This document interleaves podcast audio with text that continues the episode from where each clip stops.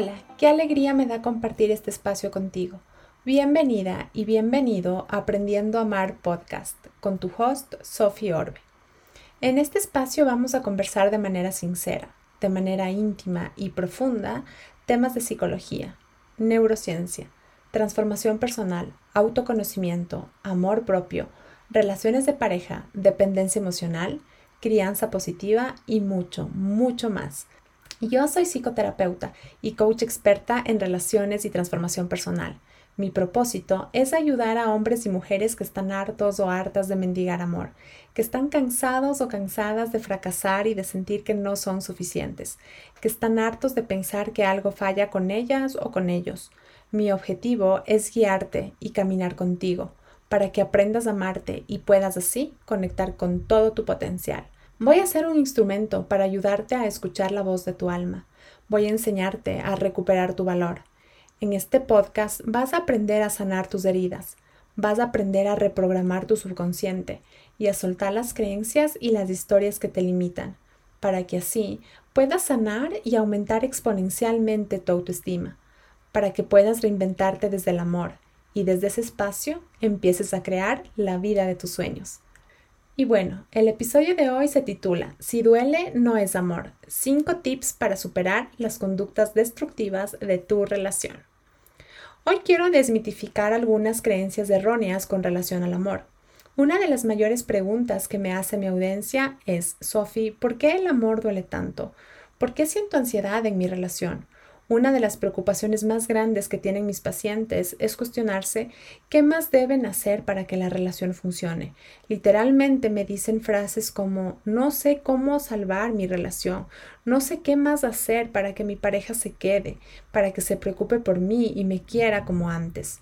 En el fondo, saben que no son felices, que están sufriendo, pero se justifican creyendo que ese sufrimiento forma parte del amor piensan y actúan según esa creencia errónea de que el amor duele.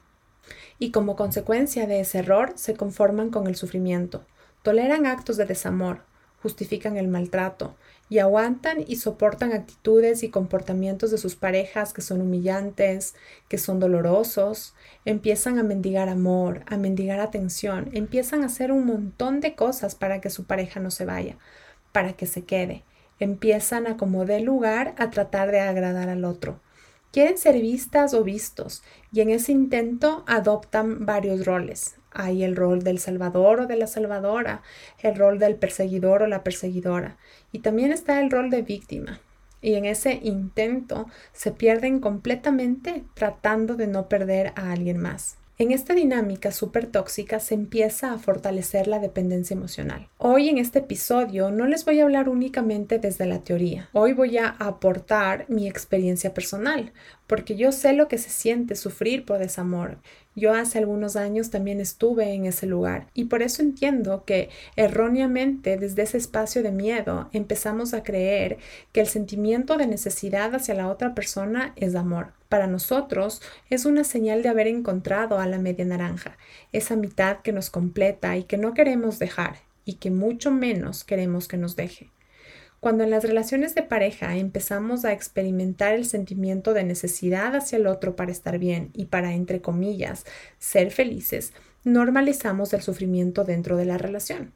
Hoy te digo que ese miedo a perderle y esa necesidad de que tu pareja esté a tu lado no tienen que ver con amor, no son una manifestación del amor. Ese sufrimiento y esa necesidad son síntomas de la dependencia emocional y la dependencia emocional es un apego, es una adicción que busca por medio de la pareja tratar de satisfacer las necesidades psicosociales que tenemos como seres humanos y que no se han atendido correctamente en nuestra niñez o en nuestra adolescencia. Estas necesidades son de seguridad, de afecto, de atención, de pertenencia, de realización. Pensamos que la pareja es responsable de nuestra felicidad y eso a un nivel inconsciente significa que asumimos que la pareja es él o es la responsable de suplir nuestras carencias. No nos damos cuenta de que estamos proyectando en el otro nuestros miedos y nuestras heridas por esas necesidades que no se atendieron correctamente. No nos damos cuenta y ni siquiera sabemos que ni la pareja ni ninguna persona pueden responsabilizarse de nuestra felicidad. No hemos comprendido que nadie diferente a nosotros puede responsabilizarse de atender esas necesidades psicosociales que tenemos como adulto. Nuestro entorno puede ayudarnos, pero para eso es nuestra responsabilidad conocernos. Es fundamental conocer cómo funciona nuestra mente y qué hay detrás de nuestras emociones.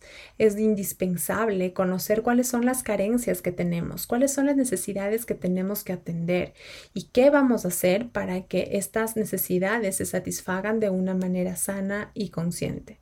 Lastimosamente, en la vida nadie nos enseñó esto, nadie nos enseñó a conocernos y como no aprendimos a responsabilizarnos de nuestro bienestar y de nuestro crecimiento personal, empezamos a crear relaciones de dependencia emocional. En la dependencia emocional volcamos toda nuestra atención hacia la pareja. Y esa creencia limitante de que el amor duele hace que por miedo a la soledad, por miedo al fracaso, por miedo al abandono, por miedo a ser excluidos o por miedo a no ser suficientes, desarrollemos estrategias para que el otro nos quiera, para que no nos deje y no nos abandone. Y como esas estrategias nacen del miedo, empezamos consciente o inconscientemente a manipular y a controlar al otro para que nos necesite, para que sienta que es responsable de atender nuestras necesidades, para en ocasiones hacerle sentir culpable, y todo con la finalidad de que se quede y no se vaya de nuestro lado. En ese proceso pierdes tu autenticidad y tu forma de ser. Empiezas a vivir en función de tu pareja, en función de sus gustos, de sus necesidades, de sus apetencias. Tratas de ser su todo y tu pareja se vuelve tu todo. Y de poco a poco, sin darte cuenta, te pierdes en ella. Con el tiempo te desdibujas y vas dejando de ser tú. Te olvidas de tus ilusiones, te olvidas de tus sueños, postergas tus necesidades y cada vez te vas alejando de ti. Tu autoestima cae al piso y aunque constantemente estás tratando de buscar una salida y estás tratando de arreglar las cosas, te frustras frecuentemente al ver que no hay salida y que los problemas tampoco se solucionan. Te sientes perdida o perdido y no sabes cómo salir de ahí. Sabes que estás mal a su lado y que la relación no es lo que tu alma anhela, pero te justificas, pensando que el amor duele y creyendo que si le dejas no vas a encontrar a alguien mejor. No te das cuenta de que esas creencias te están limitando. Creer que el amor duele es lo que no te permite salir de ese lugar. Por eso tienes un nivel alto de tolerancia al maltrato y al sufrimiento. Los conflictos de pareja te lastiman, te sacan de quicio, pero tú aguantas, aguantas y aguantas. Empiezas a controlar tu espontaneidad, empiezas a justificar el maltrato y el sufrimiento, empiezas a callar cuando en verdad quieres hablar, dejas de expresar lo que sientes, te haces chiquita o te haces chiquito para no incomodar para evitar el conflicto, para no llevar la contraria, para evitar reacciones que no te gustan y te hacen daño. Y a pesar de todo tu esfuerzo, tu relación no mejora. Al contrario, el desamor es cada vez mayor, sientes tu corazón roto y vas perdiendo fuerza para levantarte y para reinventarte de nuevo. Al final, acabas haciendo cosas que no quieres, acabas tomando decisiones que no sientes y apostando por una partida en la que ni siquiera quieres jugar. Y todo por comprarte la idea de que el amor es sinónimo de sufrimiento. Hoy te propongo una nueva forma de hacer las cosas, una nueva forma de pensar y de enfrentar tu realidad. Empieza a integrar dentro de ti que el amor no tiene que ver con sufrimiento, ni tampoco con sacrificio. Cuando tú te sacrificas por alguien, significa que estás postergando tus necesidades y estás negando una parte de ti para que la relación funcione y para que tu pareja sea feliz. Si tú permites el maltrato, si tú permites las humillaciones y el sometimiento, si tú estás eligiendo hacerte chiquita o chiquito para no incomodar, Eres tú la que se está rechazando, eres tú el que se está rechazando y tu pareja o tu relación simplemente proyectan esa creencia que hay en ti. Eso, cariño, eso no es amor, eso es dependencia emocional. Y cuando dependes de alguien, no actúas libremente, no eliges, al contrario, necesitas a esa persona, necesitas a esa relación. Y esa necesidad fortalece y reafirma tus creencias en relación al amor, en relación a la pareja, en relación a los roles, en relación a lo que es aceptable y a lo que no es aceptable para ti. Y todo eso simplemente va fortaleciendo tu sistema de creencias, va alimentando tus miedos, va fortaleciendo tu zona de confort. Si tu relación no está creciendo, se está muriendo. Y si tú no estás creciendo en tu relación, estás eligiendo morir con ella. Estás matando tus sueños, tus deseos, te estás traicionando a ti. Es algo súper paradójico porque en la pareja buscas huir de tus miedos y no te das cuenta de que al justificar actos de desamor y al pensar que para amar es necesario sufrir, estás viviendo ya tu mayor pesadilla. Empieza a priorizar tu bienestar. Empieza desde hoy a priorizar tu felicidad.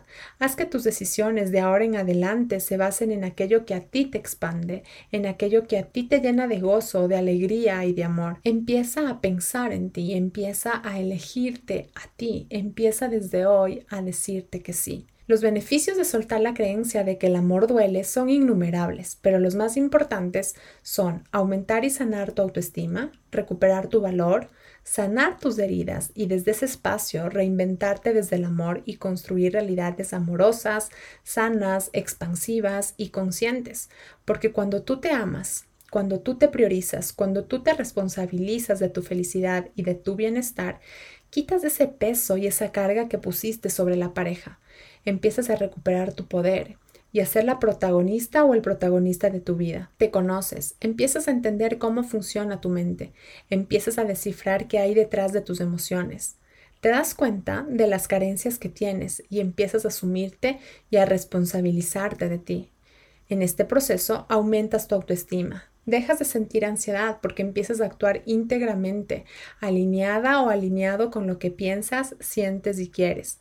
Vives en carne propia la bendición de decirte que sí cada día. Empiezas a conocerte mejor. Te das cuenta que detrás de tus miedos hay creencias que te limitan y boicotean tu felicidad. Empiezas a sanar y empiezas a atender de forma sana y consciente tus necesidades. Empiezas a poner límites y dices que no cuando algo no te gusta o no se alinea a tu felicidad y a tu crecimiento.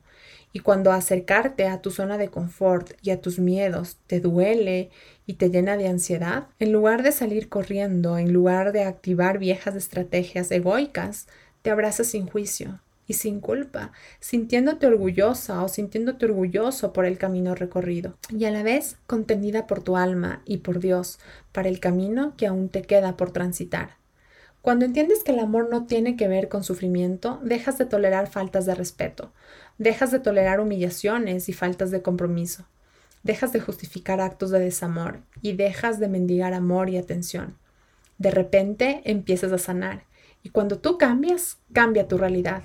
Desde ese espacio puedes construir la vida que tu alma anhela, Puedes cumplir tus sueños, retomar tus proyectos y si ves que la relación ya no cumple con su propósito de brindar amor o generar expansión, si es que ves que ya no estás creciendo en ese lugar, vas a estar en la capacidad de terminar ese vínculo que es tóxico, sin culpa, sin quejas y sin remordimiento.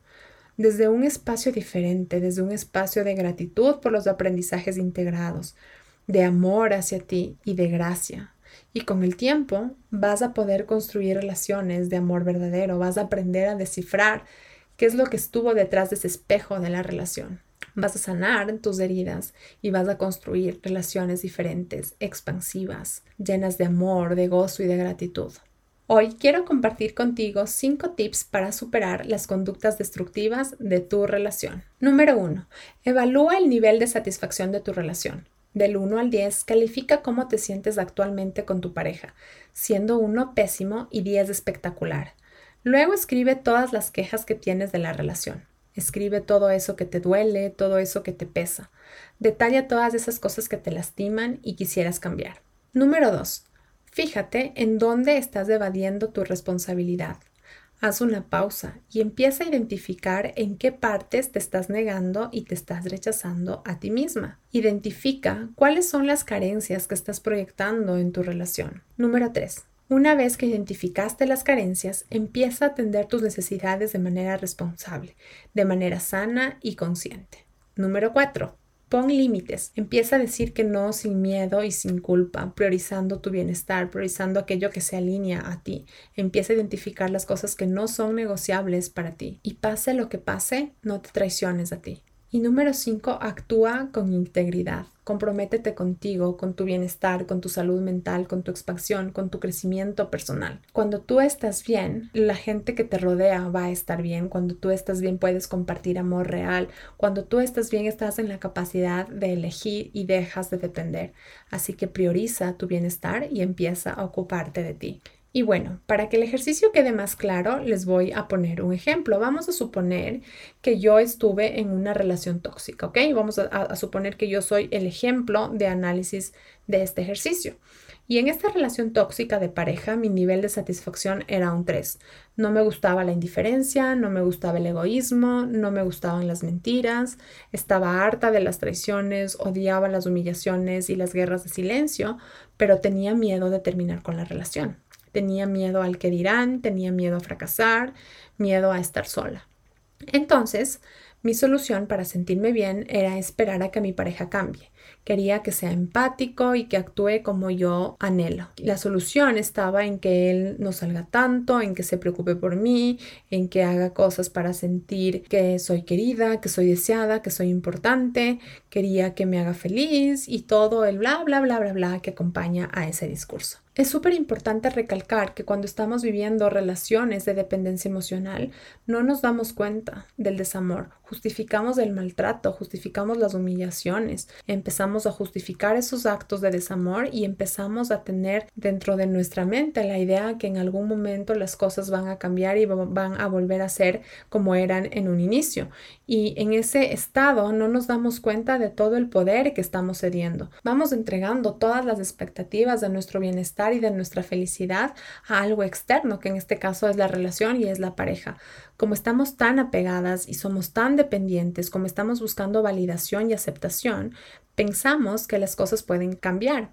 Nos aferramos a la idea de que algún día las cosas pueden ser diferentes y tratamos de hacer lo que sea para que la relación funcione. Y nuevamente, como estamos en una relación dependiente, en ese estado de conciencia, ni siquiera es una opción el hecho de terminar con la relación. Simplemente pensar en esa idea es algo que nos aterra, que nos llena de miedo, porque eh, de cierta manera representa un fracaso y de cierta manera para nuestro ego es una señal de que algo falla dentro de nosotras y dentro de nosotros. Entonces es súper importante empezar a identificar cuáles son esos miedos. En el caso del ejercicio se un miedo al fracaso, miedo a la soledad, miedo al abandono, miedo al que dirán. Y en función a esos miedos, es importante identificar también cuáles son esas estrategias que se empiezan a desarrollar para que mi pareja se quede para llamar su atención. Estas estrategias obviamente son inconscientes. Nosotras no nos damos cuenta de esas estrategias y muchas veces pensamos es que yo soy súper buena, es que yo soy súper generosa o soy súper generoso, es que yo estuve pendiente siempre de atenderle, de hacerle sentir bien. Eh, y en ese discurso estamos tan ciegos y estamos tan ciegas que no nos damos cuenta que ese accionar no venía del amor, venía del miedo de perder a la otra persona. Y yo estaba desarrollando estas estrategias que aprendí cuando era niña para ser querida, porque de esta manera mamá o papá o la gente de mi entorno me decía qué buena que es o qué bueno que soy cuando soy generoso. Entonces aprendí a ser generoso como mecanismo para ganar afecto de una manera inconsciente. Pero esta generosidad, este dar, eh, en el caso de relaciones dependientes, nace del miedo, miedo a perder a la otra persona. Entonces por eso desarrollo estas estrategias para que la otra persona se quede a mi lado empezamos a tratar de llamar la atención y desde ese juego lleno de dolor, inconscientemente y otras veces conscientemente, buscamos controlar y manipular a la otra persona. En lugar de empoderarnos, nos victimizamos completamente y empiezan esas voces que dicen me rehuso a terminar, me rehuso a que la relación deje de funcionar porque yo fui tan buena, porque yo di todo y a pesar de eso me paga tan mal eh, ¿por qué no cambia? ¿Por qué no lo intentamos? ¿Por qué no luchamos e intentamos salvar esa relación?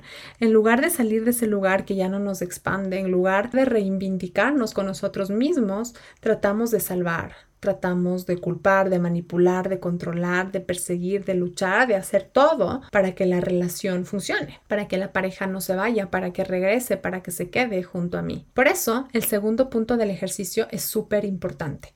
Deja de evadir tu verdadera responsabilidad. La solución no está en que el entorno cambie. En lugar de actuar en piloto automático, haz una pausa y regresa a verte. En el caso de este ejercicio, voy a poder identificar primero que estuve en una relación mediocre. Una relación con un nivel 3 es una relación en la que prácticamente era infeliz. Desde ese espacio puedo ver un alto índice de tolerancia al desamor y al maltrato, que reflejan el maltrato y el rechazo que tengo hacia mí misma. Y con esto no quiero justificar al agresor, ojo, no quiero justificar a las agresiones que sufriste. Quiero que regreses a verte y que empieces a responsabilizarte amorosamente de ti, porque cuando tú asumes el poder, cuando tú empiezas a identificar esas carencias y esas estrategias, tienes la posibilidad, número uno, de verte, de conocerte, de conocer cuáles son esas heridas y de poder eh, empezar a sanar esas heridas, a reinventarte desde el amor y a construir realidades que son diferentes, que son expansivas y que son sanas. Eh, en ese sentido, cuando en relaciones dependientes toleramos actos de desamor, reflejamos la falta de amor que tenemos por nosotras mismas. Esas relaciones nos muestran cómo nos rechazamos cuando dejamos de atender nuestras necesidades por tratar de satisfacer, de agradar y de complacer a nuestra pareja. En el juego de la dependencia emocional, el control y la manipulación hace que el foco de atención sea el otro, y nosotras nos negamos, nos postergamos, nos traicionamos, traicionamos a nuestros sueños, a nuestros deseos, a nuestros valores, y dejamos de atendernos, de complacernos y mimarnos. Nos negamos todo el tiempo, es increíble porque nos rechazamos y nos traicionamos sin darnos cuenta. Pensamos que esa es la solución, que callar nuestra voz es la solución, que el objetivo está en no incomodar para que la pareja se quede. Y no nos damos cuenta que esos actos son actos de traición y de infidelidad hacia nosotras mismas. Cuando empezamos a mendigar amor y atención nos estamos rechazando. Cuando justificamos actos de desamor nos estamos rechazando. Cuando nos cuesta poner límites, cuando nos cuesta expresar nuestros deseos y nuestros pensamientos, nos estamos rechazando. Y los actos de desamor y el dolor que sentimos en nuestra relación de pareja y las agresiones que sufrimos y que seguimos tolerando simplemente reflejan estas carencias que no estamos asumiendo, estos actos que son incoherentes en contra de nosotras mismas. En este ejercicio quiero que te fijes cuáles son las carencias que estás tratando de llenar con esa relación. Hay carencias de afecto, tienes carencias de seguridad, carencias de atención, por ahí hay carencias relacionadas con la necesidad de pertenencia o carencias que tienen que ver con el reconocimiento y la aceptación. Escribe en un papel cuál es la carencia que estás proyectando en tu relación. Y una vez que identificaste esa carencia que estás manifestando, haz una pausa y empieza a ser compasiva o compasivo contigo. Deja de juzgarte, deja de hablarte feo cuando te ves al espejo. Eh, deja de pensar que algo falla contigo y que el problema eres tú y que tienes algo difícil dentro de ti, que eres esa pieza difícil de encajar y que por eso la relación no funciona. Haz una pausa en ese discurso y reconoce tu grandeza. Tú ya eres hijo, eres hija del Creador y en ti está su esencia, está esa energía de amor. Eres amor en esencia, nada falla contigo, ya eres maravillosa y ya eres maravilloso. Y sea cual sea la circunstancia por la que tú estás atravesando en este momento, ya eres digna y ya eres digno de amor. Y no necesitas hacer absolutamente nada para que te quieran, para que te valoren.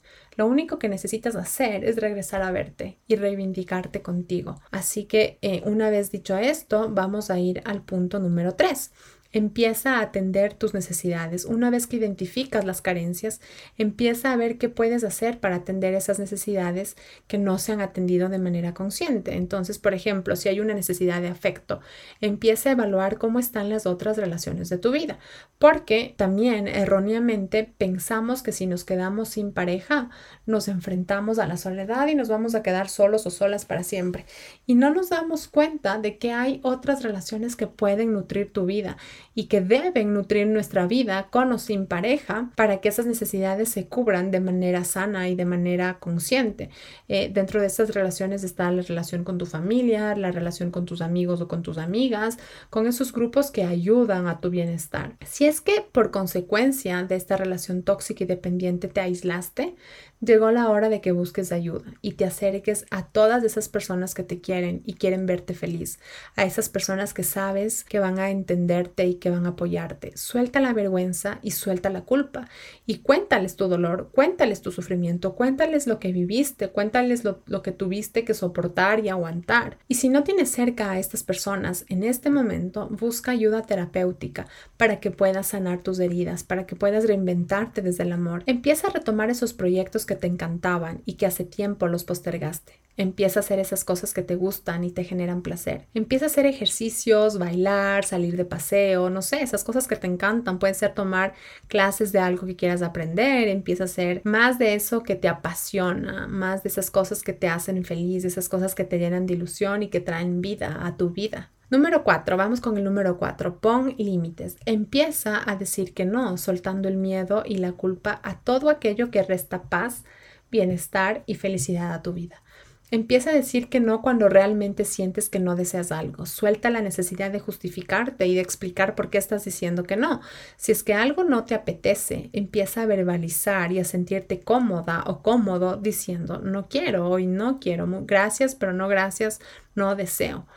Y si en ese proceso sientes que tus límites no son respetados, si sientes que la otra persona quiere moldearte, si sientes que la otra persona te está manipulando, si ves que empieza a ofenderte o a humillarte por tu posición, si quiere negociar contigo lo que no es negociable para ti, es hora de que recuperes tu corona. Es hora de que termines con esa relación que solamente trae dolor y sufrimiento a tu vida. No mereces obras de amor, no naciste para mendigar atención, así que toma el valor necesario para salir de ese lugar cuanto antes, así sea doloroso, así el miedo te paralice.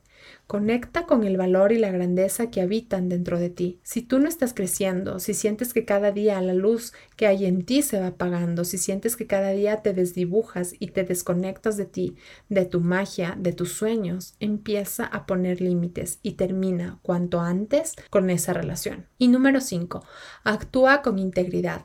Si haciendo este ejercicio te das cuenta que el nivel de satisfacción de tu relación es un 7, un 8, un 9 o un 10, maravilla.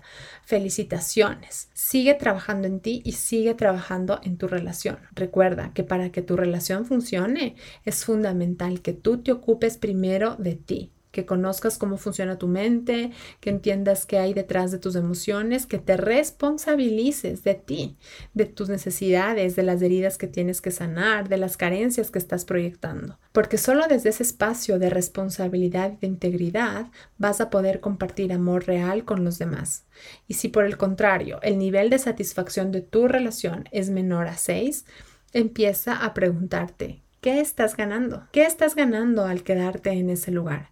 Empieza a cuestionar tu nivel de tolerancia al maltrato, al desamor y al sufrimiento. Deja de buscar la felicidad en el mismo lugar en el que la perdiste y comprométete contigo, comprométete con tu paz, comprométete con tu bienestar y con tu salud mental. Deja de mendigar amor y atención.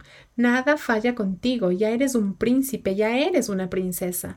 Hazte cargo de ti, hazte cargo de tus necesidades, de atender tus apetencias, de cumplir tus deseos. Busca la ayuda de un profesional para que te ayude a sanar tus heridas, para que te ayude a dejar de repetir patrones de desamor en tu vida y puedas reinventarte desde el amor y construir esos sueños que tu corazón desea. Retoma esos proyectos que estaban pendientes, empieza a hacer más de esas cosas que te llenan de ilusión, que dibujan una sonrisa en tu rostro, que traen paz, amor y bienestar a tu vida. Rodéate de gente que te ame, de gente que te expanda, de gente que te motive y sé compasiva o compasiva con tu proceso. Y desde hoy en adelante por nada del mundo te traiciones a ti. Y si en el proceso te da miedo, sientes angustia, sientes ansiedad, sientes que no es posible, haz una pausa y acuérdate de la oruga. La oruga, cuando pensaba que era su final, cuando pensaba que ya no podía más, se transformó en una hermosa mariposa y empezó a volar. Y esa mariposa habita dentro de ti, así que suelta esos miedos que mereces reconstruirte y mereces florecer. Y bueno,